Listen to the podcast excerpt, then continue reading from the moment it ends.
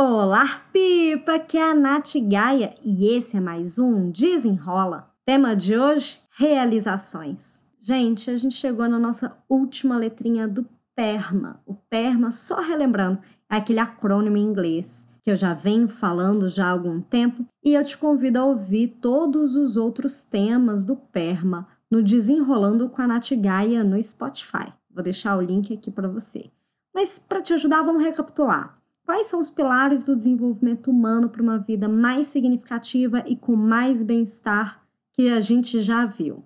O PERMA, o P de emoções positivas, o E de engajamento, o R da qualidade dos nossos relacionamentos, o M de significado. E agora a gente vai para a última letrinha do PERMA, que é o A. Ele vem de uma palavra em inglês que significa realizações.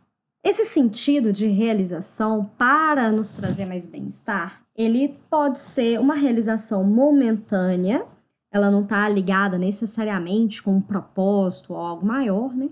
Mas pode também ser uma realização como um marco na nossa vida. As realizações elas também podem estar ligadas a algum tipo de superação, né? Algum desafio, alguma superação física, intelectual, enfim. Então, quando a gente se supera, quando a gente tem aquele senso de que a gente realiza, a gente aumenta o nosso bem-estar. Então, sabe quando, quando você tem um sonho, ou mesmo um desafio que você esteja enfrentando, mas que você conseguiu realizar esse sonho superar esse desafio? Essa sensação de realização, ela pode ser trabalhada sempre que a gente coloca objetivos no nosso caminho. Rapidamente, né, eu trabalhei na Disney já por duas vezes. Na primeira vez, era um sonho que eu estava nutrindo há muito tempo e era um marco para mim.